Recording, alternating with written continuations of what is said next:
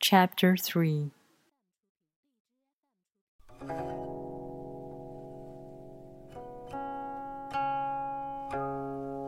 If you overesteem great men, people become powerless. If you overvalue possessions, people begin to steal.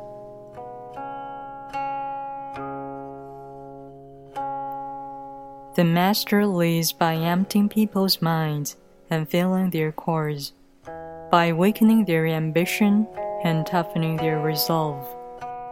He helps people lose everything. They know everything they desire and creates confusion in those who think that they know.